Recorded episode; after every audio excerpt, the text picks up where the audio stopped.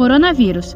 Como fazer tratamento psiquiátrico em meio à pandemia? Como é que é o tratamento para essas pessoas que têm algum problema? Elas conseguem ver um psiquiatra? Elas conseguem ter uma sessão uh, presencial nesse momento?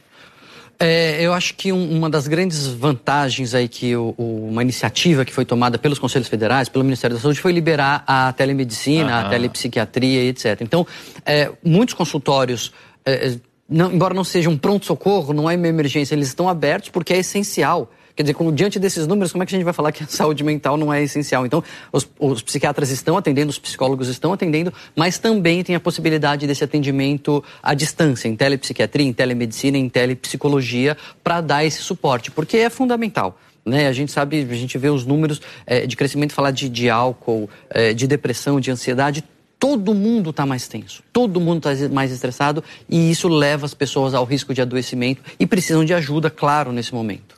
Mas tem muita gente que está com medo de ir a um psiquiatra, tem medo de ir a um hospital, tem uhum. medo de pedir ajuda.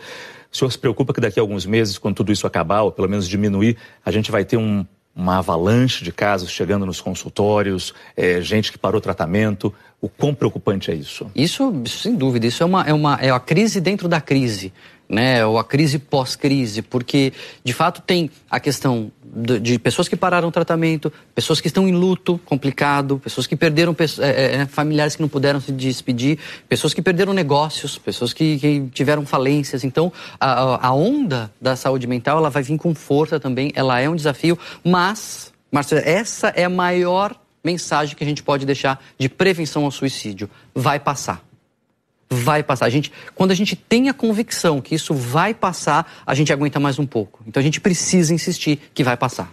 Saiba mais em g1.com.br barra coronavírus.